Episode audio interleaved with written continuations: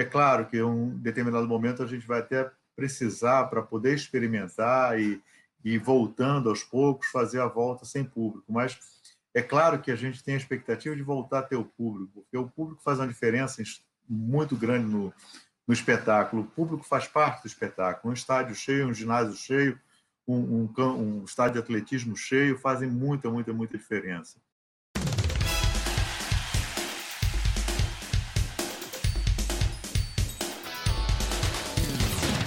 Começa agora mais um episódio do ESCast, o seu podcast sobre os bastidores do, dos mega eventos mundiais.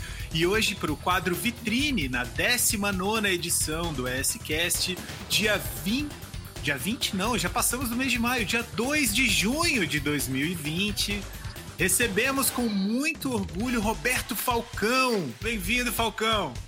Na bancada do SCast comigo, mais uma vez, Rômulo Macedo. Bem-vindo, Rorô. Obrigado por mais um ESCast. Eu que agradeço, Fábio. Eu que agradeço de estar aí na bancada, junto com vocês, junto com o Falcão aí, essa lenda viva do jornalismo. Já, já peguei o caderninho para anotar. Exatamente. No episódio de hoje, pode preparar o seu caderninho que vai ter muita coisa importante para vocês anotarem e aprenderem sobre Falcão. Lembrando que o ESCast está disponível em todos os agregadores de podcasts do mercado. Se você preferir, baixa o Podbean. Recentemente nós mudamos a hospedagem do ESCast e pelo Podbean você não só acompanha os lançamentos, mas como você também pode interagir com a gente, deixar o seu comentário, deixar o seu recadinho e não perder nenhum episódio. Acesse também www.es8.com.br para ficar por dentro de tudo que acontece nesse hub de pessoas que está buscando mudar o cenário de organização de grandes eventos esportivos e de entretenimento de todos os tipos aqui no Brasil. Falcão, depois das devidas apresentações, começa contando pra gente como é que foi essa escolha, ou se não foi uma escolha, o que, que te levou ao jornalismo esportivo desde o início da tua carreira, você dizia pra gente fora do ar que desde sempre faz jornalismo esportivo. Como é que foi esse processo e o que, que te levou a esse meio? Bom, é, o jornalismo esportivo sempre foi uma possibilidade para mim, porque o esporte sempre foi uma paixão, uma paixão que eu ganhei em casa. Meu pai foi jogador de futebol profissional na Paraíba, em Pernambuco, jogou pelo Botafogo da Paraíba, pelo Náutico, pelo Cabo Branco, um clube que já não existe mais. É, mas, enfim, ele era um apaixonado por esportes e incutiu nos filhos deles a, dele a paixão pelo esporte também. Então, é, eu cresci vendo esporte, é, futebol, que era o esporte que ele tinha praticado, mas é, todos os esportes, na verdade, o esporte em si era, era o que a gente gostava. E quando eu estava na faculdade, é, o Jornal dos Esportes fez uma prova de estágio e eu me candidatei à prova de estágio. Eu era muito novo ainda, estava no começo da faculdade, pouco conhecia da, das normas técnicas do jornalismo, e a prova versava sobre conhecimentos de esporte e conhecimentos de jornalismo. No conhecimento de jornalismo eu pouco sabia, estava entrando na faculdade havia pouco, mas em esporte eu era um apaixonado que lia tudo que me caía nas mãos. É, nossa cultura esportiva não era feita pela televisão na época, a gente está falando aí do começo da década de 80, a cultura esportiva era feita pelo, pelos jornais, pelas revistas, e eu era um rato de banca de jornal, né? E, e, aí eu tinha uma cultura grande de esporte. E a prova, a parte de cultura de esporte, eu fui bem, eu gabaritei a prova, e aí eu consegui fazer pontos suficientes para passar. E a, o, o, Jornal dos Esportes acabou sendo minha, minha grande escola, né? foi onde eu aprendi. É, eu tive um, um patrono, uma pessoa que é, é, me, me, fez mentoria, recentemente morreu, o Newton Zarani, é um, um, profissional que foi muito importante na história do esporte, na, na, história dos Esportes, na história do jornalismo esportivo aqui no Rio, né, e eu devo ao Zarani o começo, o Zarani me acreditou, né, me, me deu algumas responsabilidades no começo da carreira, e eu pude desenvolver um começo de trabalho lá. E depois eu fui trocando de emprego, sempre fazendo esporte, ou fazendo quase sempre esporte. Eu cheguei a trabalhar fora do esporte, mas acabei fazendo esporte durante bastante tempo. Se você me permite, né, eu esqueci no começo, e foi a falta de educação, mas eu quero reparar agora, agradecer o convite, a oportunidade de estar aqui com vocês. Imagina, primeiro de tudo, a casa é sua, Falcão, fica à vontade, o S-Cast é seu, esse episódio especialmente. O espaço é para a gente bater um papo como a gente fazia durante o seu breve período conosco no Rio 2016. Só que eu quero que você conte muito mais. Essa foi só uma primeira parte, talvez um gostinho para quem está ouvindo a gente. Depois dessa carreira, dessa carreira que foi significativa e muito bacana, eu achei interessante você falar do teu pai, jogador de times da Paraíba. Tem uma parte da minha família que vive na Paraíba. Foi muito bacana ouvir nomes familiares como Cabo Branco e os outros times de lá. Meu pai era um torcedor de futebol, mas não era um torcedor do Botafogo da Paraíba. É curioso, porque ele era um torcedor do Botafogo do Rio.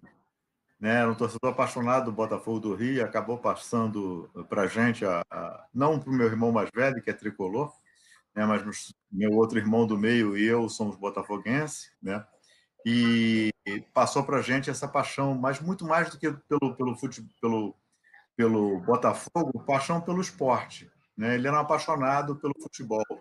No final da vida dele, quando ele já tinha quase 90 anos e escutava muito pouco, é, o prédio dele sofria lá com os jogos de futebol, porque ele botava na TV a cabo desde as da hora que acordava até o final, todos os videotapes, todos os jogos ao vivo, absurda, porque ele não conseguia escutar, o prédio inteiro escutava o jogo de novo. E, mas, enfim, e eu fui desde pequeno, né? Eu, eu morei a vida toda em Botafogo, tive a oportunidade de ver o Botafogo 68 ser campeão ainda, né? É, mas eu ia muito jogo de futebol com meu pai, a gente ia muito jogo de futebol, então eu vi muito futebol e, e, e depois comecei a gostar também de outros esportes e vi outros esportes e tive a felicidade de acompanhar vários esportes ao longo da minha trajetória profissional. Você trabalhou durante muitos anos em redações de grandes veículos de jornalismo esportivo no Brasil.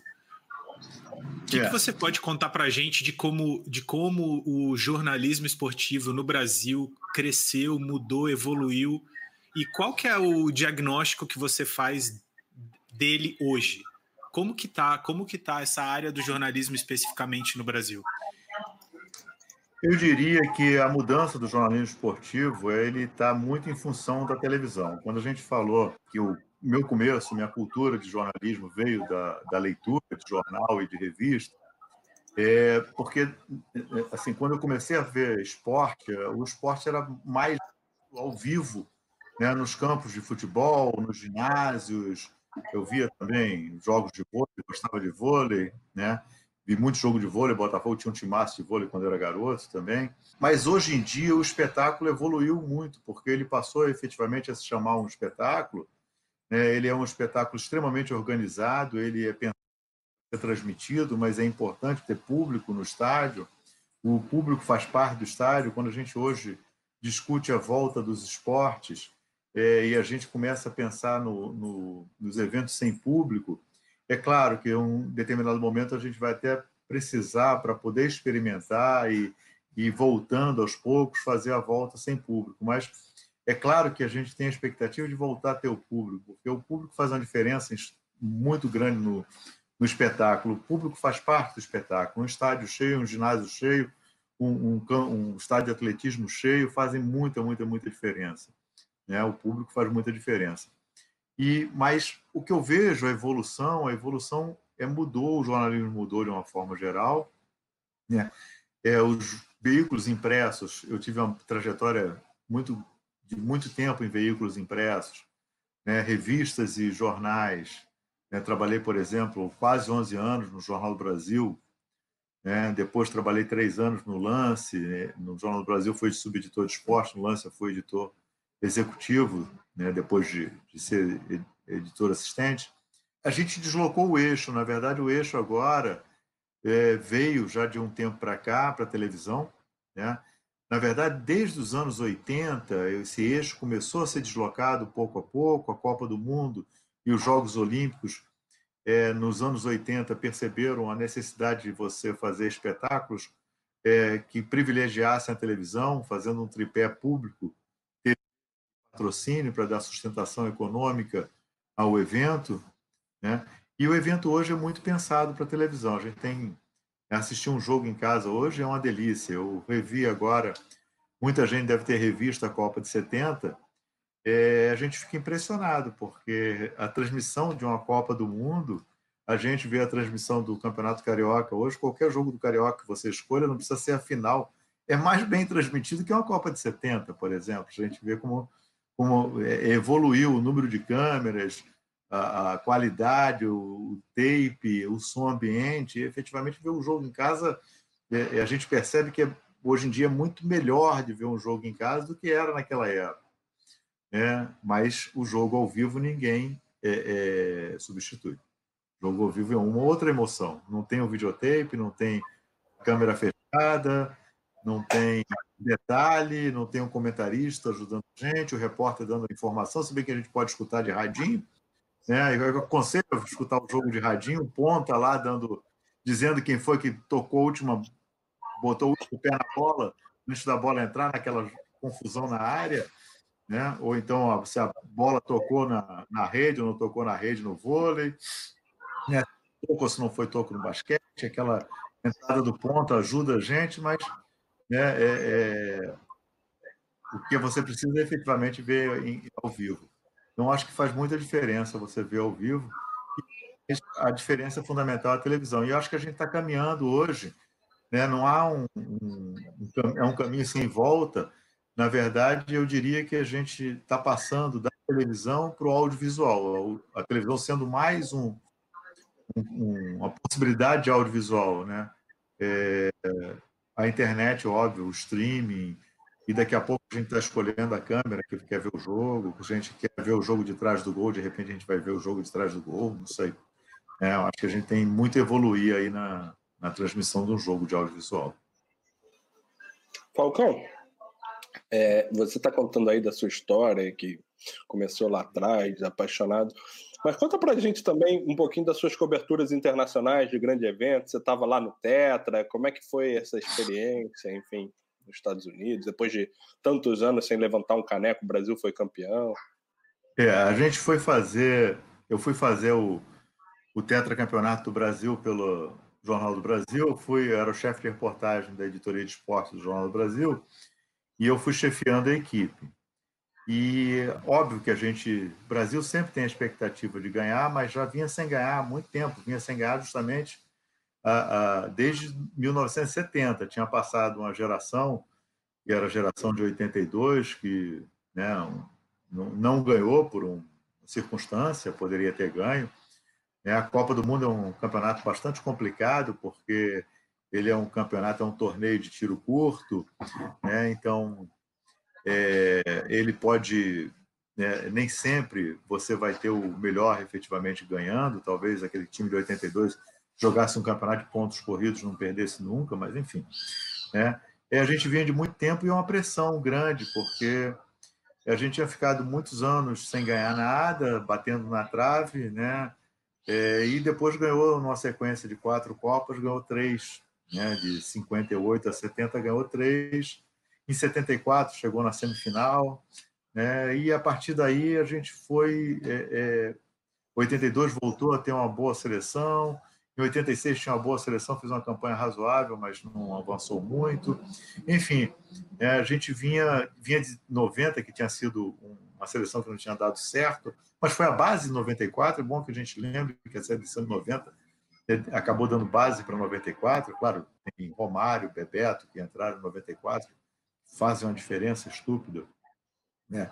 Mas, enfim, aí fomos fazer a cobertura de 94, então a gente tinha essa expectativa grande de, de, de, de é, é, voltar a ganhar uma Copa do Mundo. E foi uma experiência para mim.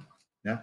Foi a primeira Copa que eu fui. Eu já tinha muito tempo de carreira, mas trabalhando muito no que a gente chama de cozinha de redação. E, e eu estava indo à Copa, não, não cobertura de seleção, mas indo à primeira Copa, não tinha ido a outras anteriores. Em 90 eu tinha ficado fechando a Copa no Brasil né, fechando a edição na Copa do Brasil. E em 94 eu fui. Foi uma Copa extremamente é, intensa, porque não só porque a gente acabou ganhando os sete jogos, né? É, desculpe, ganhando seis jogos, empatando um, né? É, e, e, chegando à final da Copa do Mundo e a gente é, e tinha uma cobertura que era extremamente desfavorável para a gente porque ela era no horário contrário. Então eu, a gente não conseguia dormir. A gente foi tendo ao final de dois meses era um estresse porque a gente não conseguia dormir porque o horário da Califórnia, o Brasil ficou na Califórnia a maior parte das vezes, o que foi muito agradável porque a Califórnia é bastante agradável.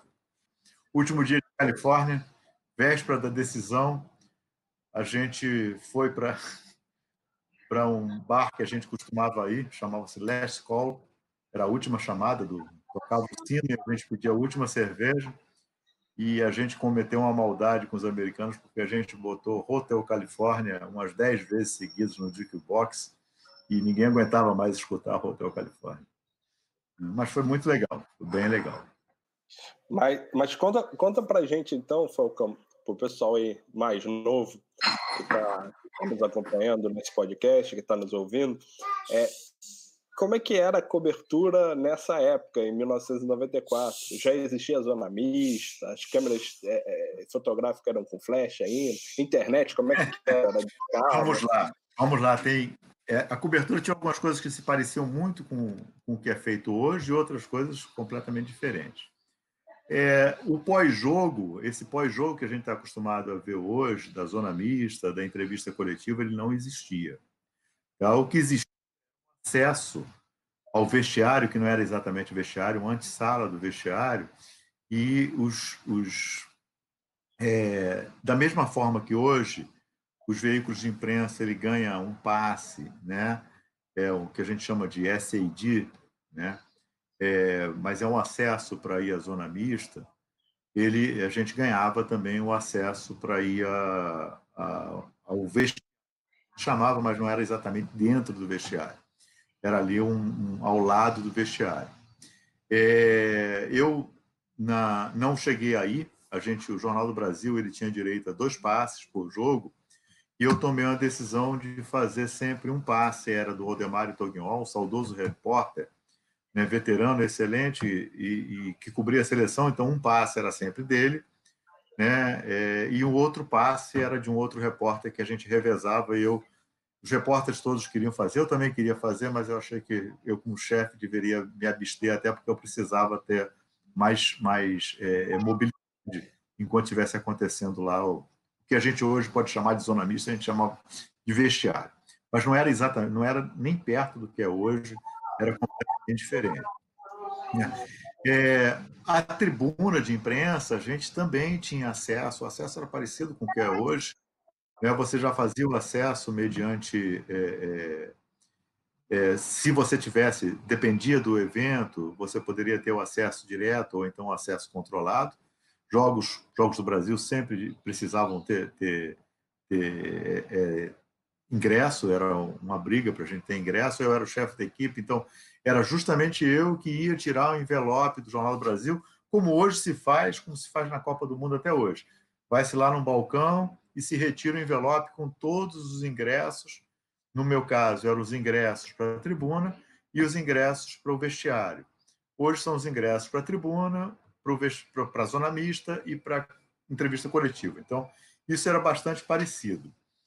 É, o que tinha de grande novidade naquela, naquele evento era a internet. Quer dizer, já tinha tido Copa do Mundo com internet 90, mas a gente tinha uma expectativa muito grande porque a gente ia para a terra da tecnologia.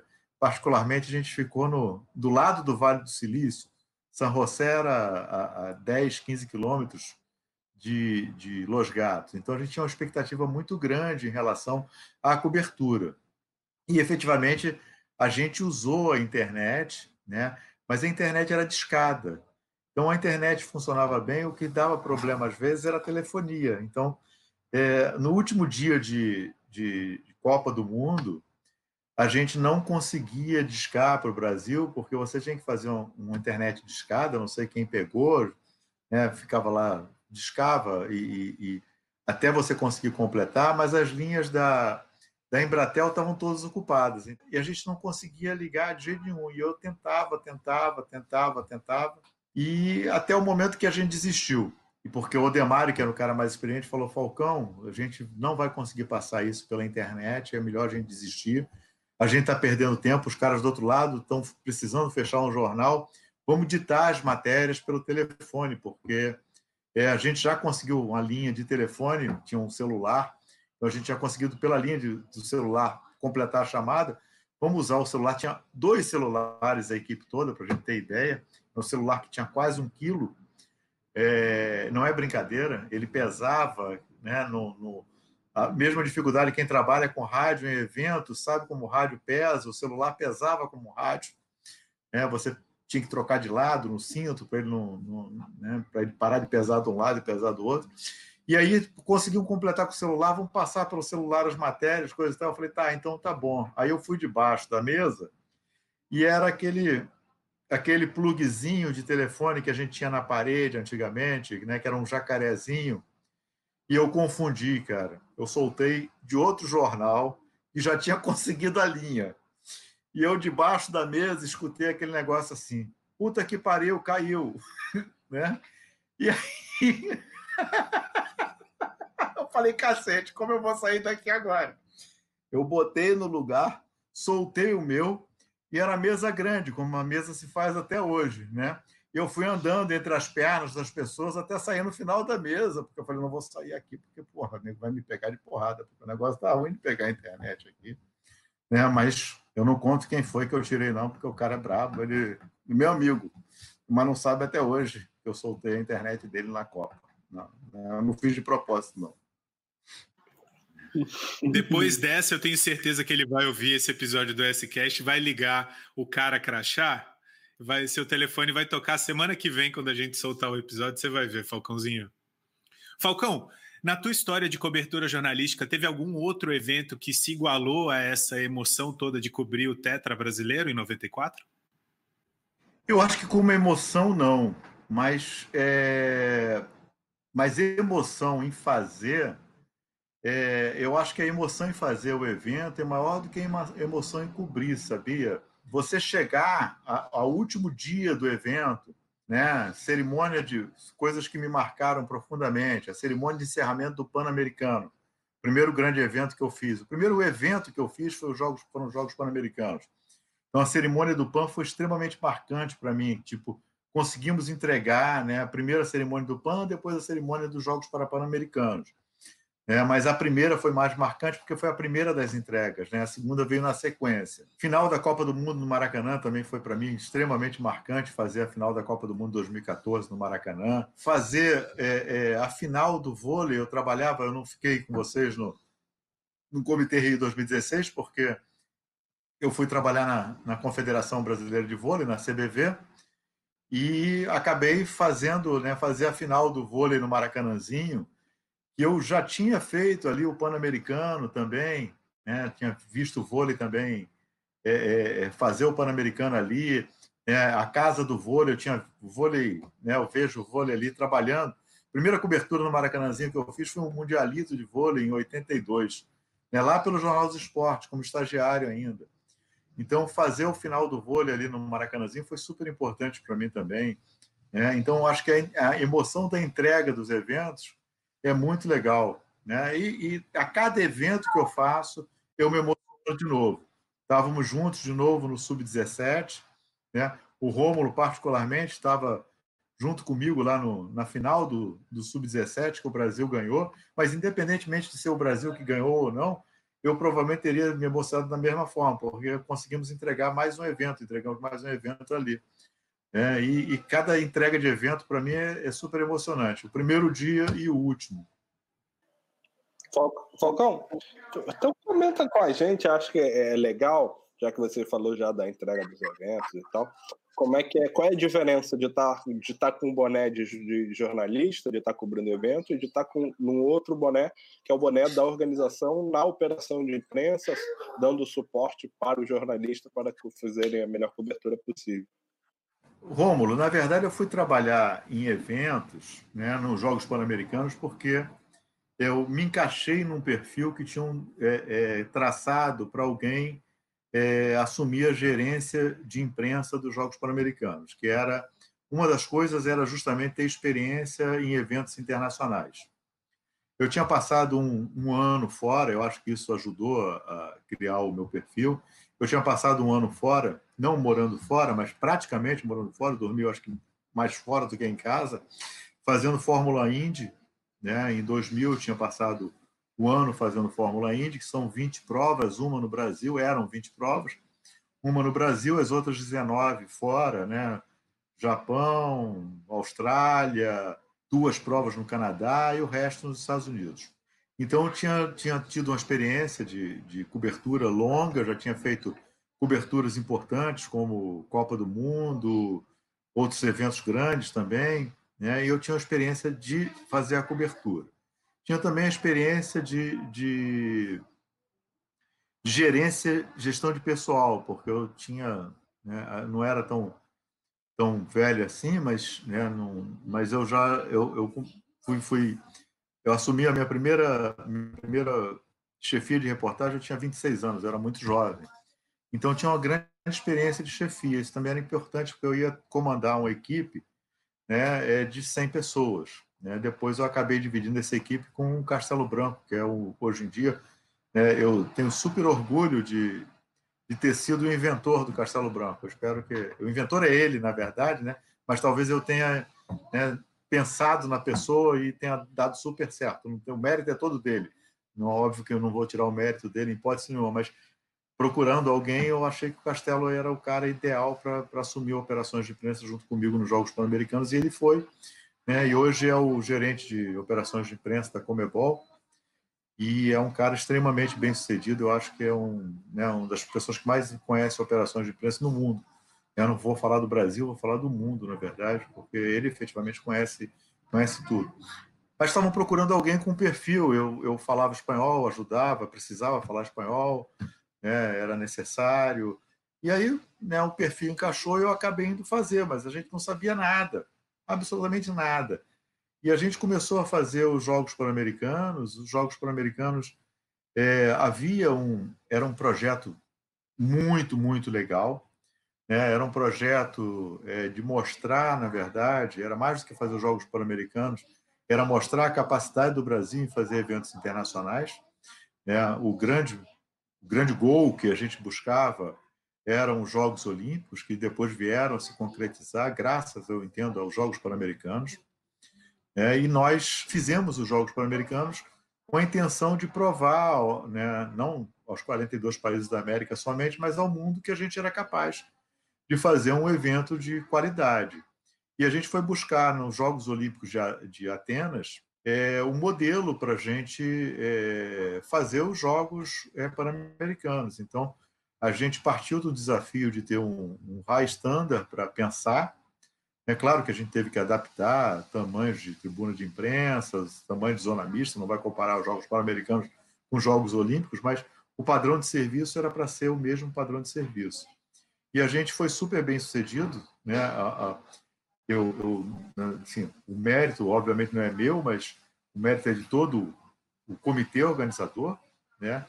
É, a gente, uma das coisas que é, se revelou é, vitorioso Jogos Pan-Americanos foi no credenciamento de imprensa, porque o credenciamento de imprensa dos Jogos Pan-Americanos, em vez de a gente ter um credenciamento de imprensa somente para América, é, é, para os 42 países da América e correspondentes estrangeiros, o que seria mais ou menos normal, a gente tem um credenciamento de imprensa para países da Europa, países da África, da Ásia, fundamentalmente que vieram cobrir os Jogos Pan-Americanos. Por quê? Porque entenderam que o evento iria ter qualidade, poderia. É, é, e a gente teve uma repercussão muito boa fora do Brasil.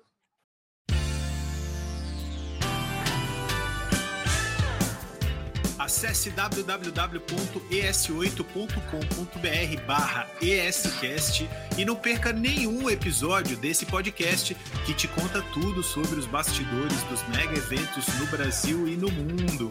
Se você quiser, também pode acessar o ESCast dos principais agregadores de podcast. Nós aqui da S8 recomendamos o Podbean, que é a nova casa do ESCast, e o Spotify, um dos maiores agregadores de podcasts aqui do Brasil.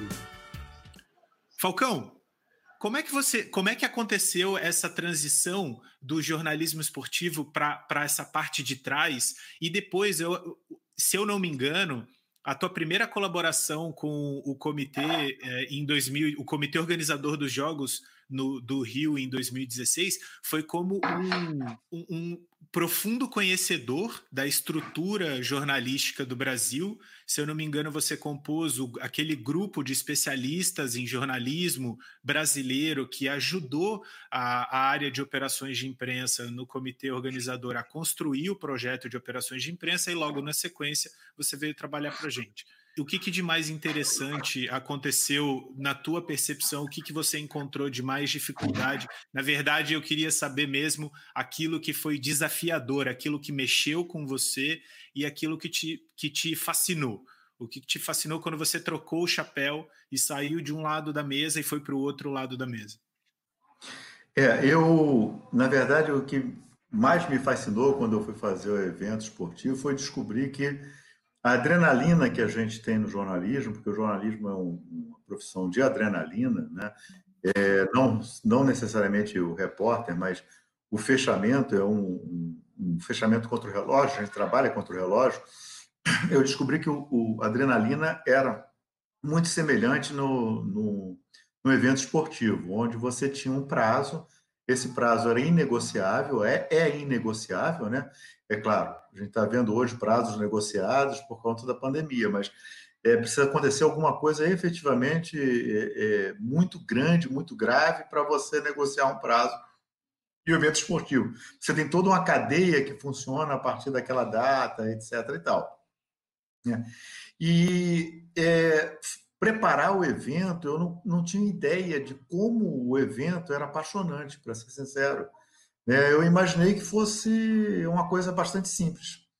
É, ou seja, na verdade, apesar de eu frequentar eventos esportivos como público há muito tempo, com algum tempo, né, pelas entranhas dos, dos estádios, né, por dentro dos estádios, fazendo cobertura, eu não imaginava quão complexo era um evento esportivo né? E, e quão complexo podia ser um jogo de futebol, um simples jogo de futebol, ou um simples jogo de vôlei. Quer dizer, tudo aquilo que eu achava muito simples de acontecer era, na verdade, muito difícil de acontecer. Tinha que acontecer muita coisa ao mesmo tempo, de uma forma sincronizada. Né? Então, é, é, essa, essa, essa organização é, e, e para ser sincero, quando me chamaram, eu falei, pô, faltam quatro anos, o que eu vou fazer durante quatro anos? Isso era em 2003. O que eu vou fazer durante quatro anos? Foram quatro anos que eu trabalhei sem parar, porque havia muita coisa para fazer, mas muita coisa para fazer mesmo.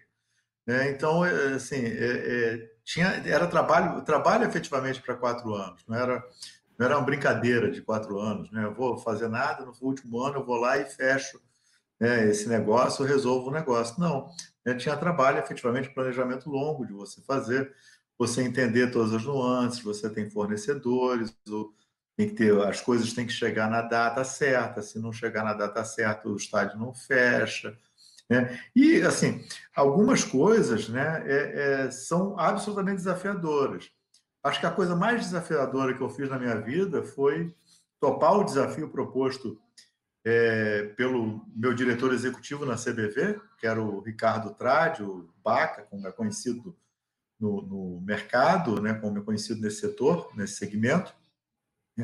Logo após a, ele já vinha com essa ideia na cabeça, já tinha falado, coisa e tal, mas no dia seguinte a, a medalha de ouro lá no Maracanãzinho, que a gente comentou, o Baca chamou a gente para uma reunião. Né? Na verdade, ele chamou a gente na comemoração da medalha de ouro, né? No finalzinho, ele ia se despedindo das pessoas e falou: ó, amanhã todo mundo lá na CBV, coisa e tal. E a CBV ficava dentro do Rio Centro. O Rio Centro, a gente não estava tendo atividade dentro da CBV praticamente porque o Rio Centro era difícil acesso durante os Jogos Olímpicos. E foi todo mundo para a CBV e era para fazer o jogo, né? fazer em poucas semanas um jogo de vôlei em dois estádios. E a gente foi, assim, para ser sincero, a reunião, metade das pessoas acreditava ser possível, metade das pessoas achava muito difícil fazer. Quem, quem achava muito difícil fazer estava certo, era muito difícil, foi muito difícil fazer de fato. muito difícil, num prazo muito curto para fazer. A gente tinha tido experiências, até no Brasil, a gente teve um jogo de vôlei icônico, que é o Brasil e, e União Soviética, na década de 80, no Maracanã, com chuva, coisa e tal. Tem, tinha um jogo na Polônia também, com público muito grande, e a gente decidiu fazer esses jogos aqui. E eh, esses jogos eram para ser feitos num, num curto espaço de tempo. E acabamos conseguindo fazer os dois jogos. Um jogo em Curitiba, no, no estádio, que é o estádio do Atlético Paranaense, excelente para esse tipo de evento, porque é grama sintética, então você pode é, trabalhar em cima da grama sintética sem medo de, de, danificar, é mais fácil trabalhar, e teto retrátil, que você se livra do mau tempo. E o outro jogo foi em Brasília, que é, pegamos também uma época de setembro que raramente chove em Brasília, mas fez um calor do cão nesse dia, foi um, foram jogos muito complicados. E depois fizemos a Liga Mundial, né, o sucesso do jogo é, no estádio fez com que a gente fizesse aí sim o um desafio fazer um campeonato inteiro de vôlei dentro de um estádio de futebol. Fizemos a Liga Mundial no estádio do Atlético Paranaense, né? E foi um sucesso também. E aí, com muito mais calma, com arquibancadas projetadas, né, com lugares adequados para você ver vôlei, vôlei. Mas né, é, é, esse foi o grande desafio da minha vida né, a gente fazer esses, esses dois jogos. A Liga Mundial, depois da gente ter feito os dois jogos, que eram amistosos, teoricamente jogos de menor compromisso, foi até relativamente fácil, porque a gente já tinha tido a experiência né, de fazer dois jogos a toque de caixa. Falcão, estou muito curioso para saber mais muita coisa sobre a área de operações de imprensa, mas também estou ansioso para te perguntar algumas coisas sobre o cenário mundial de mídia, jornalismo e cobertura esportiva e cobertura em geral. Só para tentar encerrar essa parte, queria que você contasse para quem está ouvindo a gente aqui no SCast, e tem muita gente que escuta o SCast porque está interessado em entrar no mercado de eventos esportivos e muitas vezes pela área de operações de imprensa, que são que é a área uma das áreas de especialidade tanto minha quanto do Rômulo. Então o pessoal procura muito a gente para saber como fazer e etc. Como que você acha que está essa área, se ela sequer existe no Brasil como uma área estabelecida, se é uma área efêmera que existe em grandes eventos? Estou tentando indicar mais ou menos aonde eu gostaria que você refletisse, mas eu quero ouvir de você como que você enxerga o desenvolvimento disso que começou com você lá no PAN, quando você colocou de forma interessante que a gente não sabia o que fazer. E hoje temos grandes profissionais tarimbados aí no mercado. É, a área de operações de imprensa, ela é uma área, é, não só no Brasil, mas de maneira geral, é, eu, a minha percepção é que ela é uma área extremamente importante. Fazer um grande evento hoje é, é, muito importante você ter uma área de operações de imprensa, porque a imprensa é um público importante para o evento dar certo. É, mas efetivamente ela é uma área que ela é um pouco sazonal. Ela, quando tem um grande evento, ela dá aquela inchada, digamos assim, e aí você agrega muita gente que vem trabalhar, algumas pessoas se apaixonam e acabam é, é, ficando nessa área. Né? Nós três que estamos aqui conversando hoje é, somos exemplo disso, né? gostamos dessa área, temos interesse nessa área, mas eu diria para você o seguinte, que a experiência de alguém nessa área, ela é extremamente importante depois para você desempenhar funções em outras áreas. Por exemplo, para um jornalista que tenha passado por operações de imprensa, quando ele vai trabalhar numa assessoria, ele tem uma compreensão muito mais fácil das necessidades de operação de imprensa. Vou dar um exemplo aqui, porque é uma pessoa que trabalhou comigo. Né? Daniel, que trabalha né, no Fluminense. O Daniel tem experiência em, em, operações de imprensa e ele é o gerente de, de imprensa do Fluminense. É a área de, de imprensa do Fluminense que cuida da operação de imprensa no estádio. Conversar com o Daniel é muito mais fácil, porque quando eu vou conversar com ele, ele já sabe o que eu preciso. Eu estou falando aqui no meu trabalho da Comebol, né, Fluminense sendo um participante da Sul-Americana. É, então, quando, quando você conversa com alguém que já fez operação de imprensa, ele entende exatamente o que você precisa e às vezes ele até se antecipa. Né? Ele às vezes até se antecipa. Eu me lembro que quando eu fui conversar com ele a primeira vez no Maracanã, a gente olhou a zona mista do Fluminense. Ao término da vistoria, eu comentei com ele a seguinte coisa: eu falei, Daniel, você sabe que essa zona mista aqui, ela hoje atende a nossa necessidade, mas o Fluminense indo até a final, ela não nos atende. Ela falou, ele falou, Falcão, eu sei disso. Eu tanto sei disso que eu já tenho a solução para isso. A gente tem um projeto de fazer uma zona mista que hoje o Fluminense, nesse, nesse campeonato de 2020, já está usando essa zona mista desde o início, né? Por quê? Porque ele tinha compreensão de que a zona mista era um espaço importante e aquela zona mista que era usada tradicionalmente pelo Fluminense tinha possibilidade de melhorar. Então, assim, ele queria melhorar a zona mista, não foi porque a Comebol demandou dele.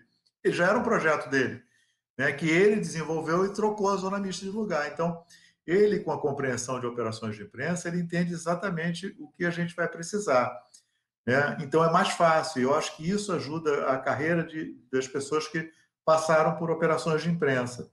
Outra pessoa que também trabalha lá no Maracanã, né, o Alexandre Bittencourt. O Alexandre Bittencourt também passou em operações de imprensa, não diretamente, mas fazendo evento, fizemos juntos, juntos os Jogos Mundiais Militares, então ele tem compreensão de operações de imprensa, também ajuda bastante.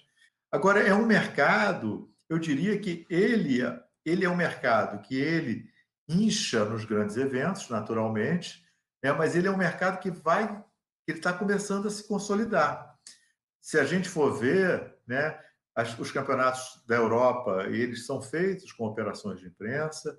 Os campeonatos hoje é, sul-americanos, né, as, três, as três competições sul-americanas de clubes, têm operações de imprensa. A CBF trabalha bem operações de imprensa.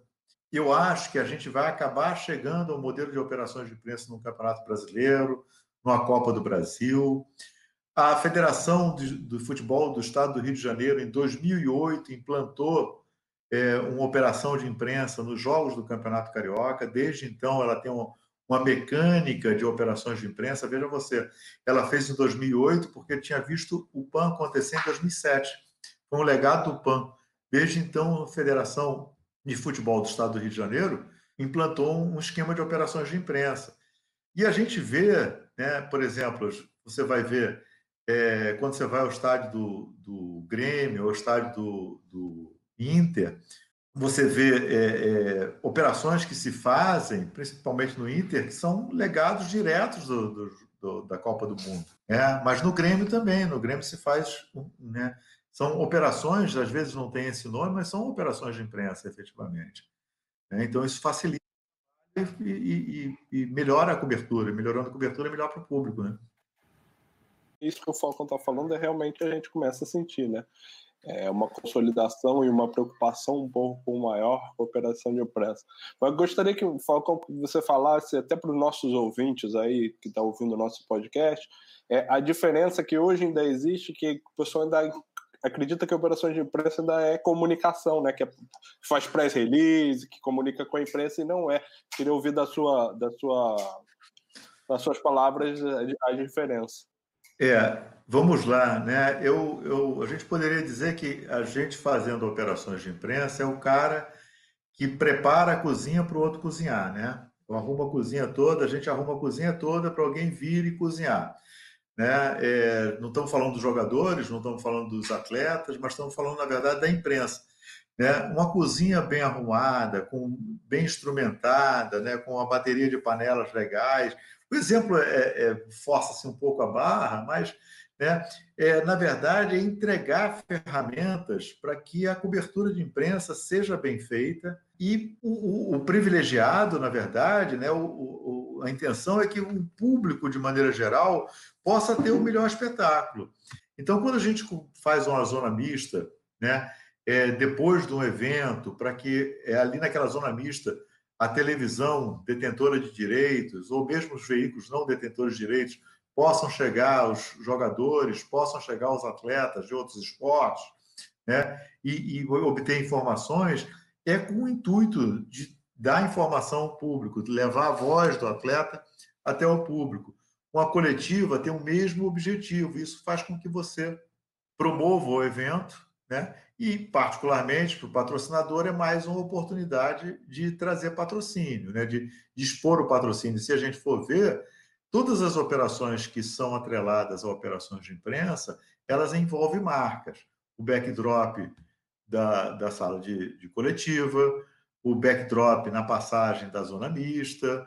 Então, você tem também propriedades de patrocínio, né, dos patrocinadores, sendo expostas ali. Ou seja, você tem um jogo de ganha-ganha para todo mundo. Todo mundo ganha com, aquela, com aqueles espaços ali de operações de imprensa. E é uma questão de cultura mesmo. Né? No início, quando a gente foi fazer os Jogos Pan-Americanos, a gente ouviu muita gente falando, né?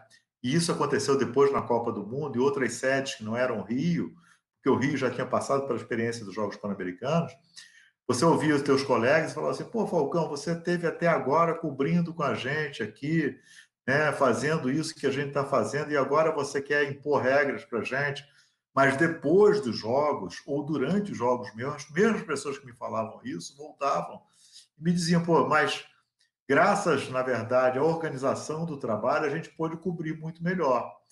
É, então, se eu largo todo mundo na zona mista, sem dar uma organização na zona mista, né, é, ninguém vai conseguir fazer uma zona mista, porque seria impossível, seria todo mundo amontoado um por cima do outro. Eu tenho que ter uma organização mínima na zona mista para que ela funcione. Né? Ou seja, na verdade, não é cercear a, a, a liberdade, na verdade, é organizar o trabalho organizando o trabalho permite com que todo mundo chegue à produção própria de conteúdo. Então, a gente não produz o conteúdo, na verdade, a gente, né, como o Rômulo fez questão de dizer foi muito bem colocado, é, a gente não produz a comunicação, a gente permite que a comunicação seja produzida. É, esse é o papel da, de operações de imprensa. Lembrando que a gente gerencia é, é, as áreas né, que são é, ocupadas pela imprensa no estádio, né, que são a tribuna de imprensa, a zona mista, a, a sala de conferência de imprensa, a sala de trabalho da imprensa, uma pequena redação, né, e a posição de fotógrafos no campo, além do gerenciamento de televisão, que normalmente existe uma equipe de broadcast que cuida especificamente do gerenciamento de transmissão da televisão, porque é uma coisa também mais técnica.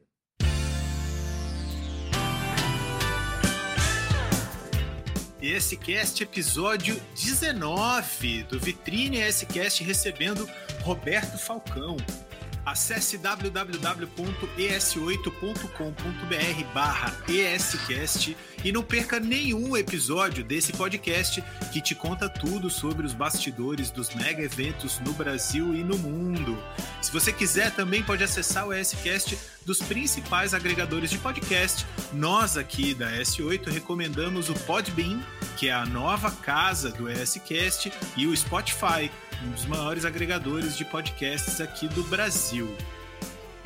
Falcão, Falamos muito sobre o começo da tua carreira, tua história pelo jornalismo esportivo brasileiro, essa passagem brilhante que você teve construindo esse mercado de operações de imprensa no Brasil.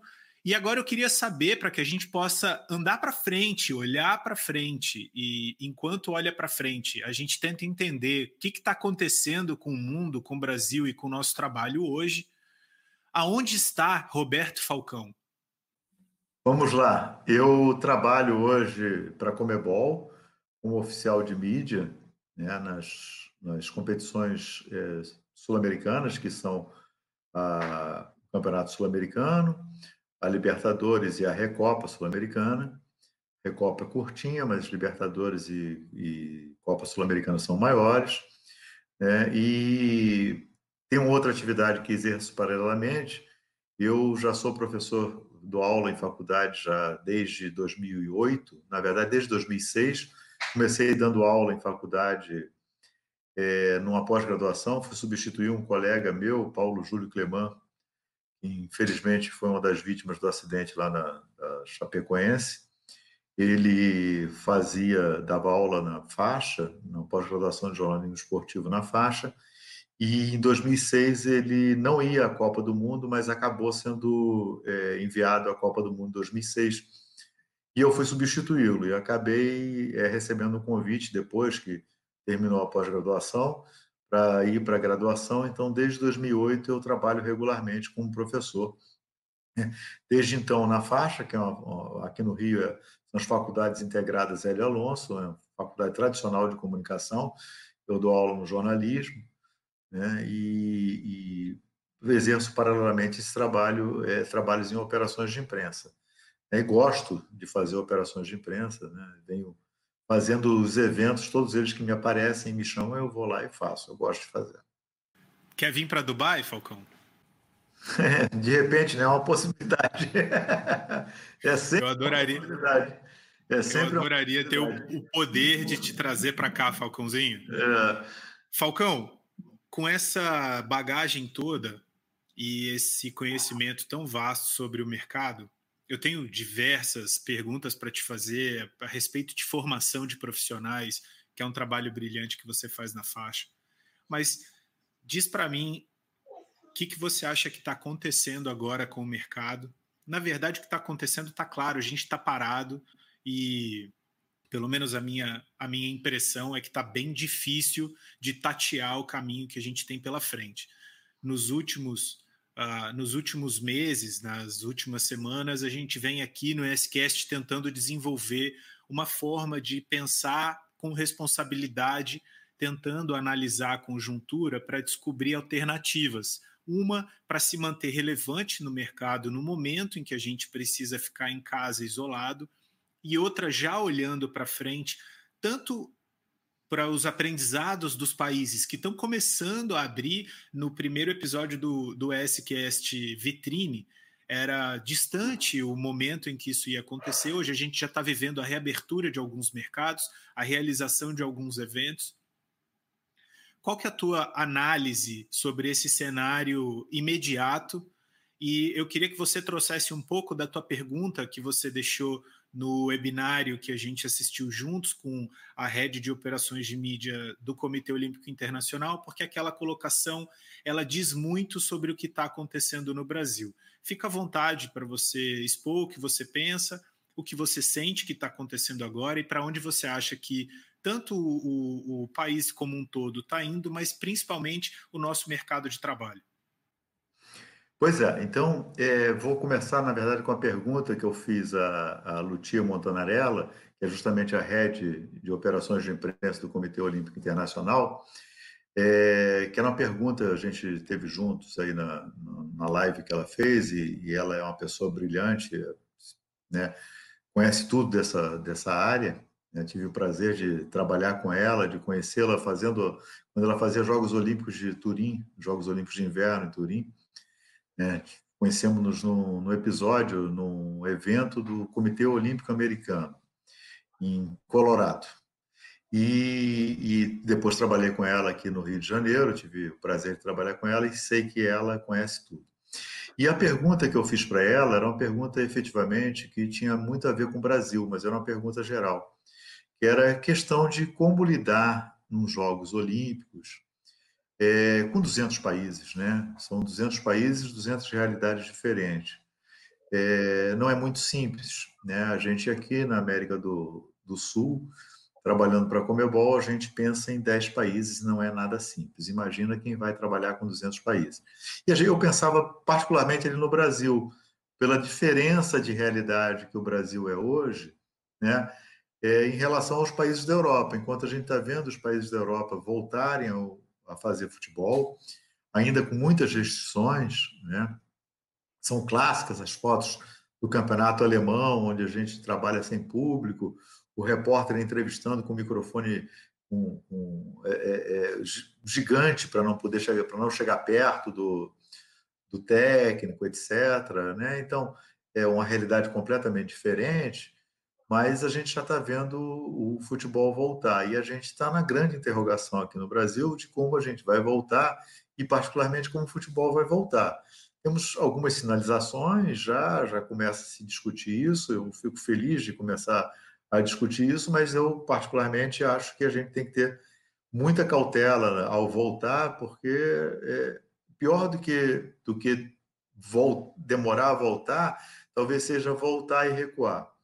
É, mas, enfim, tenho confiança que as autoridades sanitárias serão é, responsáveis, os clubes serão responsáveis para não dar um passo em falso, não colocar em risco jogadores e profissionais que trabalham é, nos, nos, jogos, né? mas eu estou vendo que o futebol provavelmente vai voltar à atividade antes de outros esportes. É natural, porque o calendário do futebol normalmente é mais apertado. É, não que os outros esportes não sejam também, tenham calendários apertados. Eu trabalhei no vôlei, por exemplo, o vôlei tinha um calendário e tem um calendário extremamente apertado. É um calendário é, é, que não, não sobra data também, é, pelo menos o vôlei brasileiro. Né? Tanto que é, é, houve a suspensão da Superliga e tomaram a decisão de suspender a Superliga porque é, é, não vai ter calendário para ela. Mas, enfim, vamos ver o que vai acontecer. E a minha preocupação era essa: como que você vai conseguir lidar com diferentes níveis de informação, diferentes controles, né? Como que você faz? Porque o que pode ser uma condição é, adequada para um determinado país pode não ser para outro, né? São tantas as variantes. Aqui o Rio, ele é, ontem soltou um planejamento de de retorno às atividades, e a gente não está falando só de futebol ou só de esporte, a gente está falando de tudo, né, em que você tem uma quantidade de variáveis para passar de uma, de uma fase a outra. Você tem quantidade de leitos por 100 mil habitantes, você tem é, taxa de ocupação de CTI, você tem é, é, índice de transmissão, você tem uma quantidade de coisas, e certamente isso vai variar de lugar para lugar, porque lugares são diferentes né? condições são diferentes, né? e estratégias são diferentes. Né? Estratégias são diferentes. Há países que fizeram opção, como a Suécia, por exemplo, fez a opção de, de, de não fazer um, um, um isolamento rigoroso, e outros países fizeram isolamentos muito mais rigorosos, enfim. Então, como que você vai lidar com isso? Né? Porque o princípio da Suécia, por exemplo, é, é pelo que eu leio, tá? Não sou um especialista, mas pelo que eu estou lendo, é a ideia de que você vai. É, é, que o confronto, digamos assim, com o vírus é inevitável. Então, você pode ter antes ou pode ter depois. Né? E eles, como tinham uma capacidade de atendimento hospitalar grande, né, eles fizeram a opção por, por não fecharem. Né? O que faz com que você tenha uma curva de, de, de contaminação muito alta no início, teoricamente menor depois a gente vai achatar a curva, mas vai chegar no, no mesmo ponto mais tarde, enfim. É, a gente não sabe, mas eu, eu, eu, fico um pouco, um pouco temeroso em relação a. Desculpa, né? desculpa te interromper, Falcão, só para ponderar que a, os índices de mortalidade na Suécia também são altíssimos.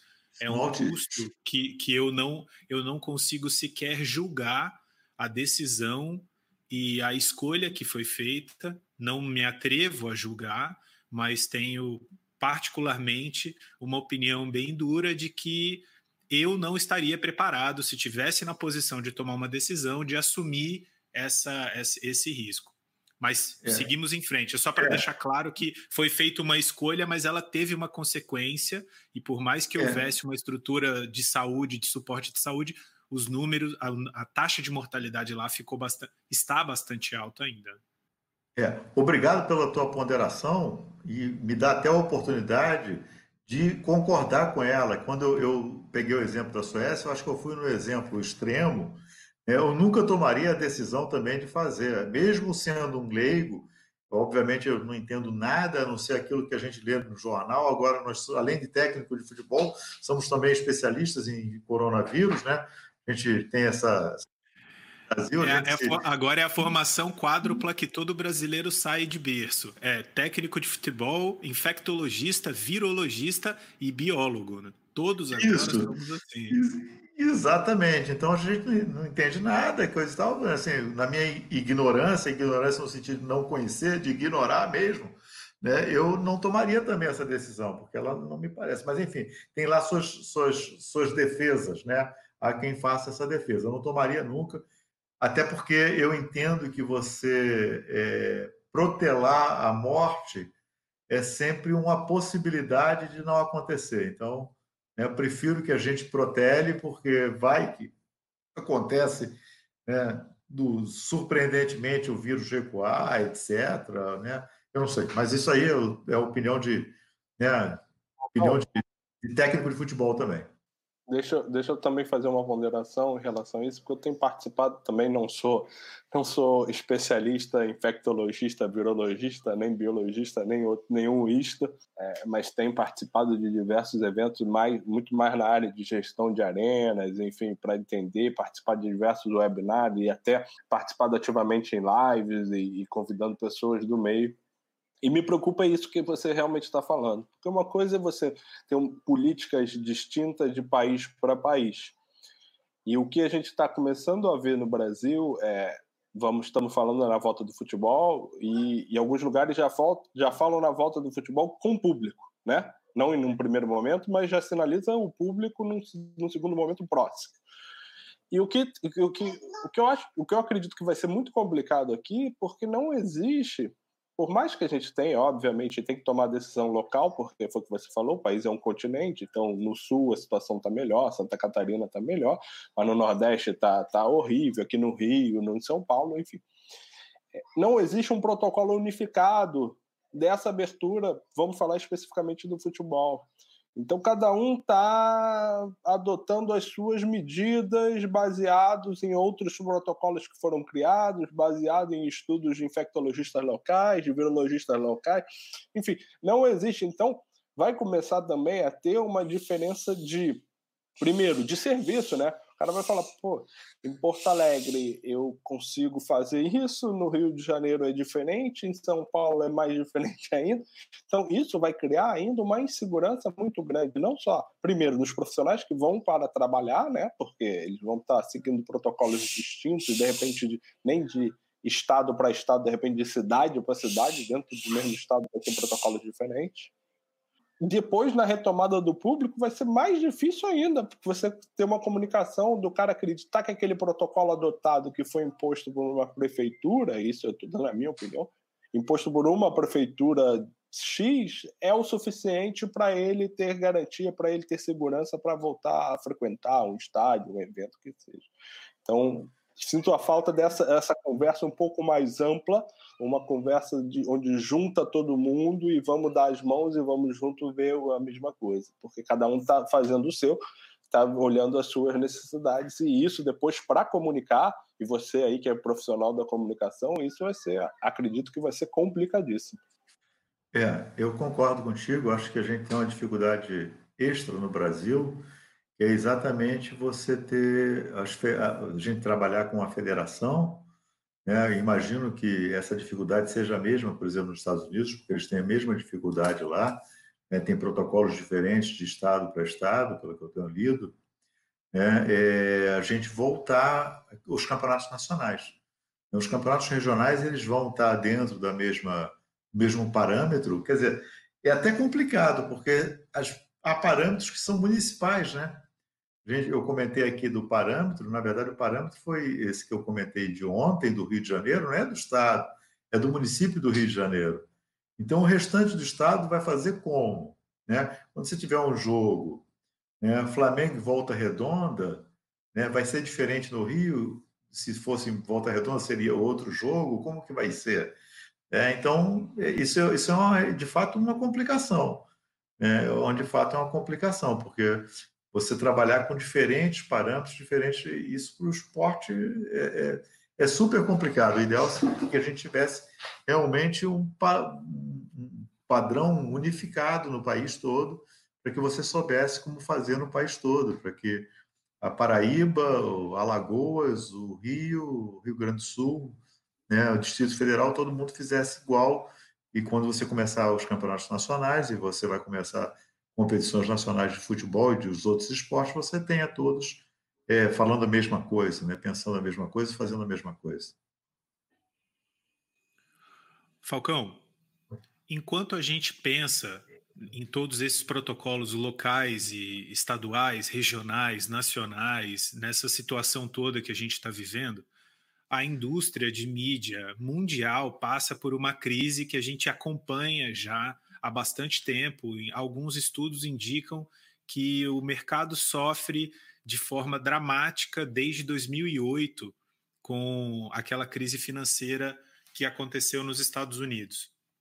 No Brasil, especificamente, nesse intervalo de grandes eventos que nós realizamos, vivemos é, esse cenário na pele, porque a gente viu empresas grandes de comunicação demitindo funcionários, a gente viu uma, uma mudança na forma de cobrir os grandes eventos.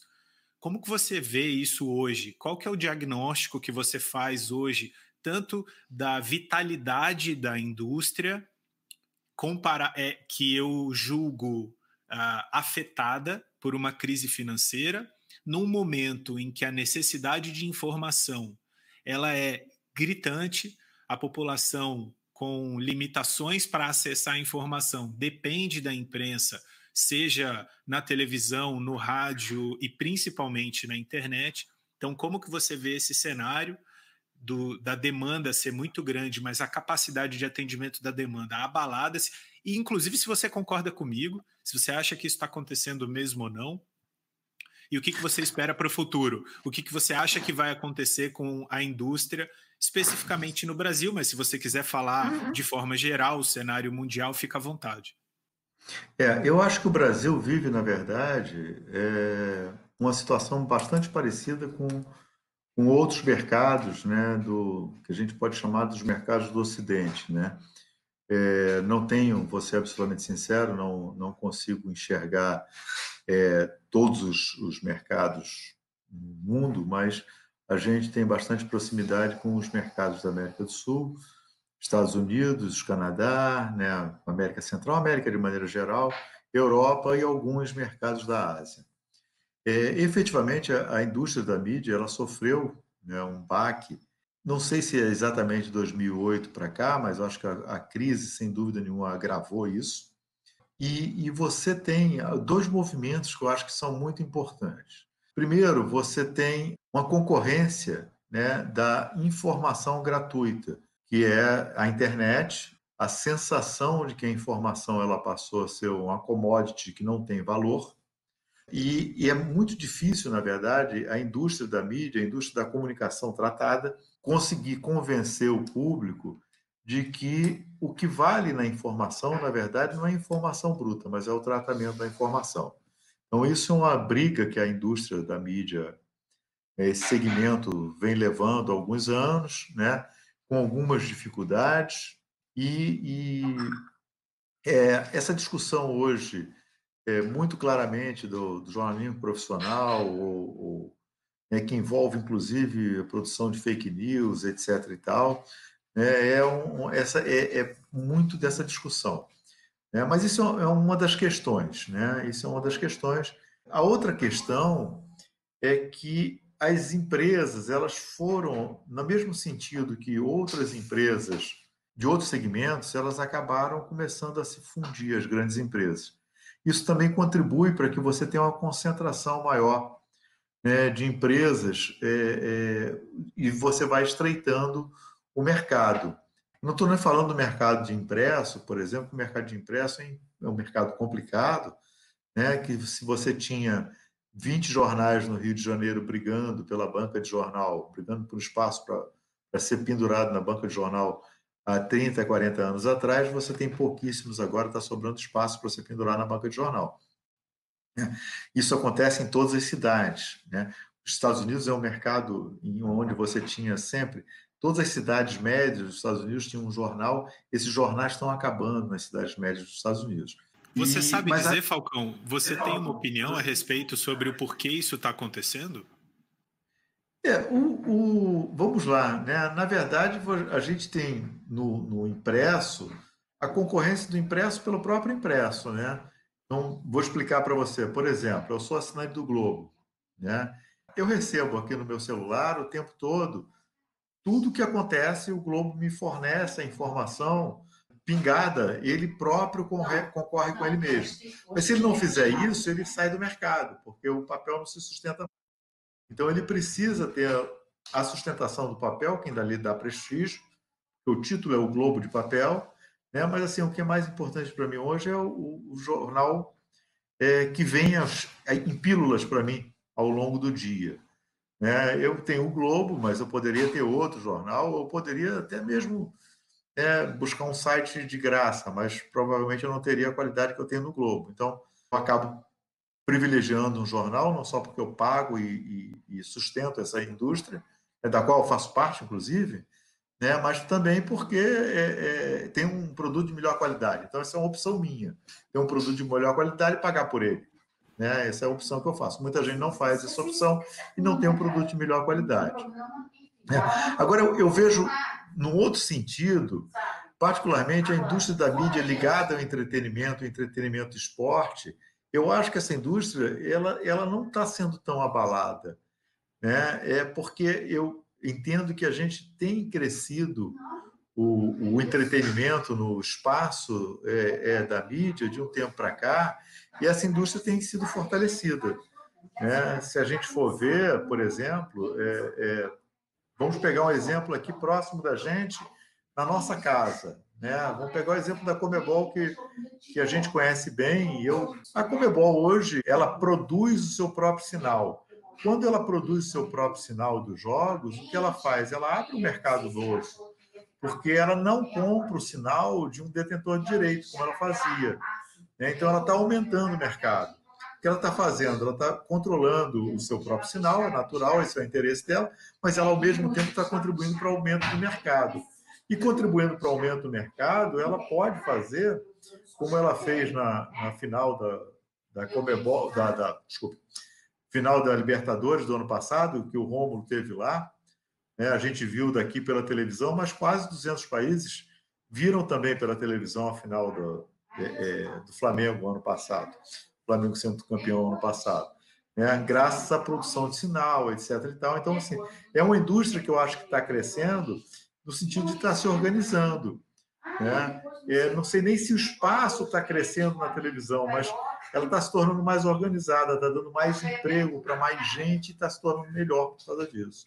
Exa exatamente. Eu, eu queria explorar exatamente esse ponto que você colocou, Falcão. A Comebol, como organização, ela está realmente desenvolvendo as suas, as suas capacidades e entregando um produto melhor para o mercado. Isso é muito bom a minha preocupação é qual a capacidade do mercado, e no caso das televisões desses países todos, de adquirir esses direitos, por exemplo. O modelo de financiamento dessa indústria está baseado no, na verba de publicidade. A verba de publicidade que também patrocina a organização de outros eventos no Brasil. A minha preocupação hoje, e a razão de ter pedido para você refletir sobre isso com a gente, é qual a saúde financeira das empresas de maneira geral, depois desse desastre econômico que está acontecendo com o mundo inteiro por causa da pandemia. É mais para que a gente fique atento e ciente de que talvez também no nosso negócio há que haver uma mudança de modelo de financiamento, que é o que está acontecendo com a mídia impressa no mundo inteiro. É, um, um, dos diagnósticos que eu fiz numa pesquisa particular que fiz para o meu trabalho aqui em Dubai é qual é o cenário da mídia de forma geral no mundo, e um dos diagnósticos foi esse: aqueles papéis que não anteciparam a mudança para um modelo digital de financiamento que tem uma receita significativa oriunda também do leitor, que é como você falou, você sustenta essa estrutura quando você assina o Globo. Os, os, os veículos que não perceberam essa necessidade são esses que estão, infelizmente, deixando de existir ou que estão sendo engolidos por outras organizações que enxergaram esse modelo no passado e hoje estão bem estabelecidas. Minha preocupação é mais essa também quando viemos, quando a gente vem para o nosso, nosso cantinho é. E a gente ainda depende muito de verba de patrocínio que vem de publicidade de outras empresas, que financia diretamente a realização de um evento ou indiretamente, como por exemplo, chega o dinheiro numa rede de televisão que é capaz de comprar um produto que está sendo melhor organizado pela Comebol, é. por exemplo. É, eu também tenho essa mesma curiosidade eu tenho, eu tenho a sensação de que todos os mercados eles vão sofrer com com a pós-pandemia, né? A, a sensação é essa. A gente teve uma queda de produtividade, né? Em alguns setores pararam completamente, outros setores trabalharam. Quem trabalhou, quem seguiu trabalhando, provavelmente teve perda de receita também, porque tem menos dinheiro circulando, menos gente fazendo dinheiro. Então, tudo, né, tudo indica né, que essa queda do PIB da gente é uma queda do PIB mundial, e a queda do PIB significa menos dinheiro, efetivamente, menos, menos produção, né? menos produção, menos dinheiro para sustentar a produção. Então, acho que todos nós, em alguma medida, vamos ser é, é, prejudicados. Eu acho que o grande perigo, vou ser sincero, Fábio, agora dando um palpite aqui, porque economista a gente também nasce, nasce em determinados momentos, o brasileiro também é um economista. Né? A minha, minha preocupação maior é a gente ter uma queda do PIB e voltar a ter inflação. E acho que para a gente, é, é, acho que se a gente tiver uma inflação, se os Estados Unidos, que eu acho que não vai acontecer, tiver uma inflação por algum motivo, né, sofrer com a crise e, e tiver inflação, ele vai acabar jogando inflação para todo o mundo todo. Né? Mas enfim, isso aí seria um, um, problema seríssimo, porque seria o ovo da serpente, né?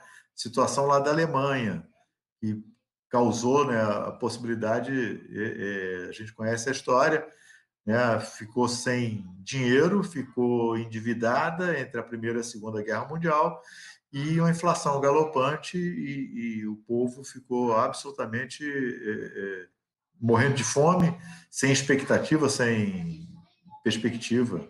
É, mas é o ovo da serpente. Mas eu acho que não. Acho que a gente vai, vai passar por uma recessão séria, onde todos nós vamos perder alguma coisa. Eu acho que não vai ter exceção. Acho que todo mundo vai perder alguma coisa. Quem não perdeu agora vai perder no futuro. Mas eu acho que a gente consegue sobreviver. Eu não sei como que a indústria, a indústria da, do entretenimento vai sobreviver, porque efetivamente ela pode sofrer um corte né, no, nas suas despesas, porque teoricamente né, é, ela não é fundamental para você é, movimentar a economia de uma maneira geral embora ela seja extremamente importante. Demais, principalmente para nós que vivemos dela, né? É. E espero que a gente perca alguma coisa, mas que a gente não perca a vida e que as pessoas sejam responsáveis. Exato. Fiquem em casa, fiquem em casa por enquanto, principalmente eu, no Brasil. Eu tô 70 dias em casa, sem sair, efetivamente sem sair. É, tenho a possibilidade se eu tenho a possibilidade de ficar em casa, né, eu fico em casa. Não tenho necessidade de ir à rua. Eu indo à rua, eu só me arrisco e arrisco os outros, né? Se eu quero me arriscar, tudo bem, mas eu estou arriscando os outros também, então não tenho direito de arriscar os outros sem necessidade. Maravilha. Então chegamos aqui à última parte do ESCast, nessa edição do dia 2 de junho de 2020, recebendo aqui no ESCast número 19 para o quadro Vitrine, o Roberto Falcão. Falcão, você acabou de dar um indício daquilo que eu ia te pedir para dizer.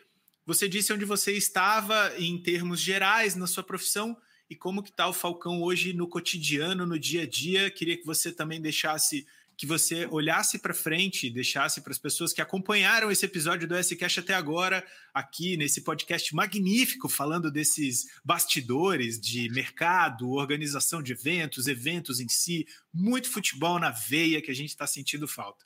Conta para a gente como é que você está se mantendo produtivo, ocupado o que, que você recomenda para as pessoas para que a gente mantenha a sanidade, principalmente para quem está no Brasil agora e ainda está muito difícil tomar uma decisão consciente e, e cuidadosa sobre voltar ou não a, a, a, viver em sociedade? É, Fábio, na verdade, esse aprendizado ele não veio para mim com a pandemia, porque eu trabalho em casa já há algum tempo. É, eventualmente eu faço um evento e nesse momento eu posso estar no evento especificamente, mas boa parte do tempo eu também trabalho em casa, faço trabalho de consultoria, né, preparo aula, etc. E, tal. e uma das coisas que eu aprendi quando eu comecei a trabalhar em casa é você organizar o seu tempo. Então, para as pessoas que estão em casa, é, é fundamental elas organizarem o tempo. Eu, eu, por exemplo, aquelas coisas, aqueles conselhos que eu vi agora, eram conselhos que eu sabia, por exemplo, não trabalhe de pijama, né? tome um banho, estabeleça uma rotina, trabalhe sempre na mesma hora, exatamente aquilo que eu já fazia antes. E quem trabalha em casa já está mais ou menos acostumado a isso. A dificuldade talvez seja para quem esteja, esteja em casa e não esteja trabalhando. É, provavelmente essa pessoa vai estar com um pouquinho mais de dificuldade. Né? É, eu também, uma vez, num, num, é, num treinamento de, de RH, era, na verdade, uma consultoria de RH, desculpe, e uma das coisas que, que a consultora falou era o seguinte: olha, de toda maneira, quando você tem uma rotina em casa, se você um dia se aposentar, né, porque tinha um colega que estava lá e, e, ia se aposentar, e ela aconselhava ele a que mantivesse uma rotina mesmo depois da aposentadoria, né, que ele tivesse uma rotina mínima para que ele não ficasse perdido, né, tivesse, se ele tivesse a rotina ah, eu vou ao cinema, eu vou ao cinema toda tarde, coisa e tal. Então, assim, ter uma rotina. No meu caso, eu estou até faltando tempo, porque como eu, é, é, é, eu dou aula e a técnica de, de, dar aula é completamente diferente, eu precisei refazer todas as minhas aulas.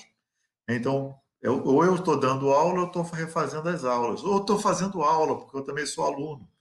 Eu, eu faço um doutorado, né, eu faço doutorado em comunicação na PUC, aqui do Rio, né, estudando os Jogos Olímpicos. Eu fiz o meu mestrado estudando Copa do Mundo 2014 e agora faço doutorado estudando Jogos Olímpicos do ponto de vista da imprensa. Né, fazendo assim de forma simplificada, a minha tese faz uma comparação, um estudo comparativo entre o The Guardian e o The Observer em 2012 em Londres, né, os Jogos Olímpicos de Londres, e o Globo em 2016 aqui no Rio. São jornais de referência em ambas as cidades. É, o The Observer, porque o The Guardian não sai no domingo, e o The Observer é o The Guardian no domingo, digamos assim, né, e estabelece uma comparação. Então, né, me falta tempo hoje né, é, é, para poder cumprir toda a minha, minha rotina. Também estou organizando um livro sobre jornalismo esportivo em parceria com um colega meu, o Alexandre Caralto. A gente está organizando um livro, então a gente está envolvido aí em múltiplas frentes é, e, e, acaba não, não me sobrando muito tempo. Mas sempre tem um tempinho para escutar o podcast de vocês, né? E, é, né? E aprender com os colegas, com vocês, com os colegas que passaram por aqui, é, da, o último que, se não me engano, foi da Marina, né? Tivemos aqui a, a Simone também, eu escutei o da Simone, escutei vários, né? Escutei vários, e sempre que eu posso eu escuto também. Muito obrigado, Falcão, muito obrigado. É muito bom ouvir que alguém do seu calibre vota a favor do S-Cast. Falcão, para quem quiser entrar em contato com você, para quem quiser saber um pouco mais sobre a sua tese, que eu faço questão de conhecer um pouquinho mais, que a gente converse mais sobre isso, como é que faz? Quer deixar seus contatos? Quer deixar alguma claro. forma para as pessoas entrarem em contato com você? Claro, sem dúvida nenhuma. Tá, eu acho que o e-mail talvez seja um contato mais simples, né? É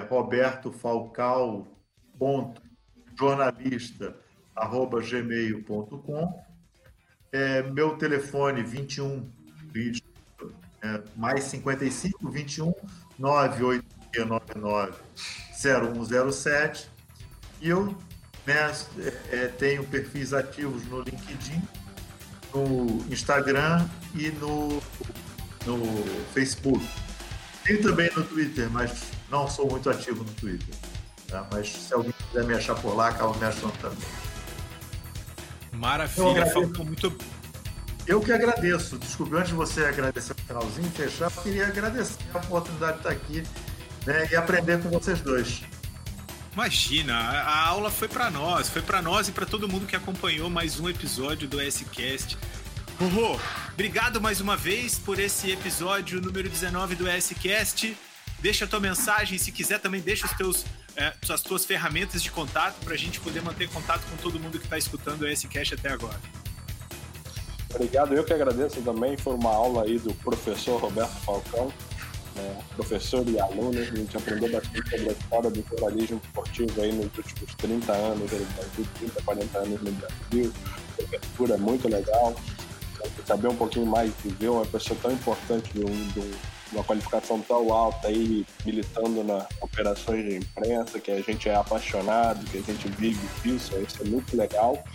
é, nos enobrece, nos engrandece muito escutar as palavras do Falcão. Foi muito legal. Obrigado, Falcão. Obrigado a todo mundo que nos escutou. Quem quiser me acompanhar, igual o Falcão, tem perfil ativo no LinkedIn, Romulo Macedo, no, no Instagram, Romulo Macedo também, pode me procurar lá. No Twitter eu não, não me aventuro, não.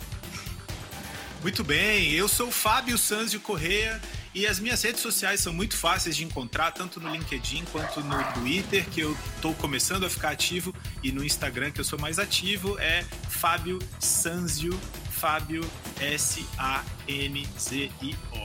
Para você que acompanhou o ESCast número 19 até agora, muito obrigado. Se você pode, fique em casa e a gente se encontra no próximo episódio do ESCast que sai na próxima semana com mais um convidado incrível. Não perca. E se você quiser participar do SCast, pode acompanhar as gravações ao vivo no canal da S8 ou deixar o seu recado aqui no nosso episódio número 19, se você estiver acompanhando pelo Podbean, ou manda um recado para a gente no site da S8 em www.es8.com.br barra escast. A gente se vê na próxima. Tchau.